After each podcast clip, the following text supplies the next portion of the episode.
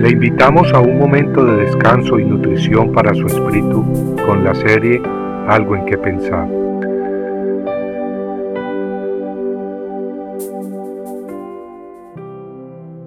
Vosotros pues sois el cuerpo de Cristo y miembros cada uno en particular.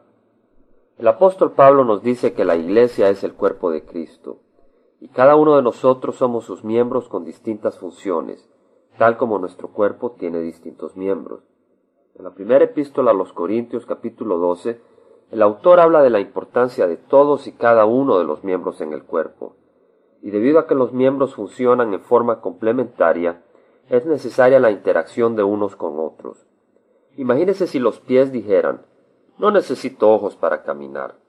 En menos de un abrir y cerrar de ojos, nos tropezaríamos o nos meteríamos en un hoyo. Todos los miembros del cuerpo de Cristo nos necesitamos unos a otros, y las escrituras nos dicen, pues, que no dejemos de congregarnos con la familia de Dios. En el Salmo 133.1 leemos, Mirad cuán bueno y cuán delicioso es habitar los hermanos juntos en armonía. Y en Hebreos 2.13 recibimos el mandato de exhortarnos unos a otros para protegernos del pecado. La comunión del cristiano con los miembros de la Iglesia de Cristo es muy hermosa, más profunda que con los miembros de su familia carnal que no conocen a Cristo. Y es que Cristo nos da una vida nueva, uniendo a hombres y mujeres en una familia grandiosa, la familia de Dios. Dada la naturaleza de la Iglesia verdadera, cuando el apóstol Pablo habla de ella, él centra su atención en los creyentes y en Cristo, no en edificios materiales o denominaciones. Muchas personas tienen temor o no desean tomarse el tiempo de evaluar honestamente sus creencias religiosas o las de su congregación. Si hubieran nacido en un hogar mormón, seguirían siendo mormones, y si nacieron en un hogar católico o protestante, siguen asistiendo a una congregación católica o protestante por herencia religiosa. Ellos ponen su seguridad, pues, en el nombre de su denominación o congregación. Pero el nombre no garantiza necesariamente que ellos sean parte del cuerpo de Cristo.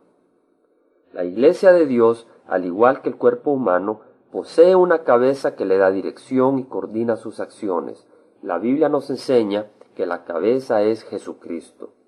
Una congregación de personas que no tenga a Jesucristo por cabeza no es de Dios. Y no es necesario añadir nuevas doctrinas para mantener el cuerpo de Cristo al día. Cristo es el mismo ayer, hoy y siempre y la palabra de Dios permanece para siempre. En 1 Corintios 3:11 leemos que nadie puede poner otro fundamento que el que está puesto, el cual es Cristo. Hay cuerpos religiosos que se llaman cristianos, pero las palabras de un concilio, asamblea o líder más reciente son puestas a la par o por encima de la palabra de Dios. Eso no es correcto, pues el cuerpo de Cristo no puede tener dos cabezas. ¿Y cuál es pues el requisito necesario para pertenecer al cuerpo de Cristo?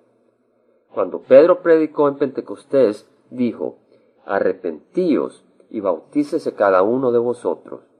Entendamos, sin embargo, que el agua del bautizo no limpia el alma. Si no hay arrepentimiento de corazón, el agua del bautizo lo único que hace es mojar al cuerpo.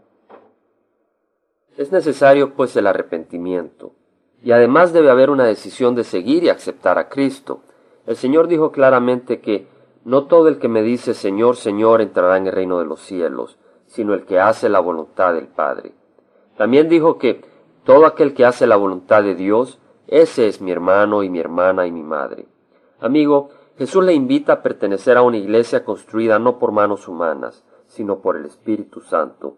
Una iglesia que impresiona no por el esplendor de sus ventanales y estructuras arquitectónicas, sino por el poder del Espíritu Santo y el amor de Cristo. Acepte la invitación y reúnase frecuentemente con hermanos que adoran y ponen a Cristo como cabeza de sus vidas y hogares, personas que estudian su palabra honrándola por encima de la de los hombres. Compartiendo algo en qué pensar, estuvo con ustedes Jaime Simán. Si usted desea bajar esta meditación, lo puede hacer visitando la página web del Verbo para Latinoamérica en www.elvela.com. Y el Vela se deletrea E L B de verdad E L A. donde también encontrará otros materiales de edificación para su vida. Puede también escribirnos a El Vela Pio Box 1002 Orange, California 92856, Estados Unidos. Dios le bendiga.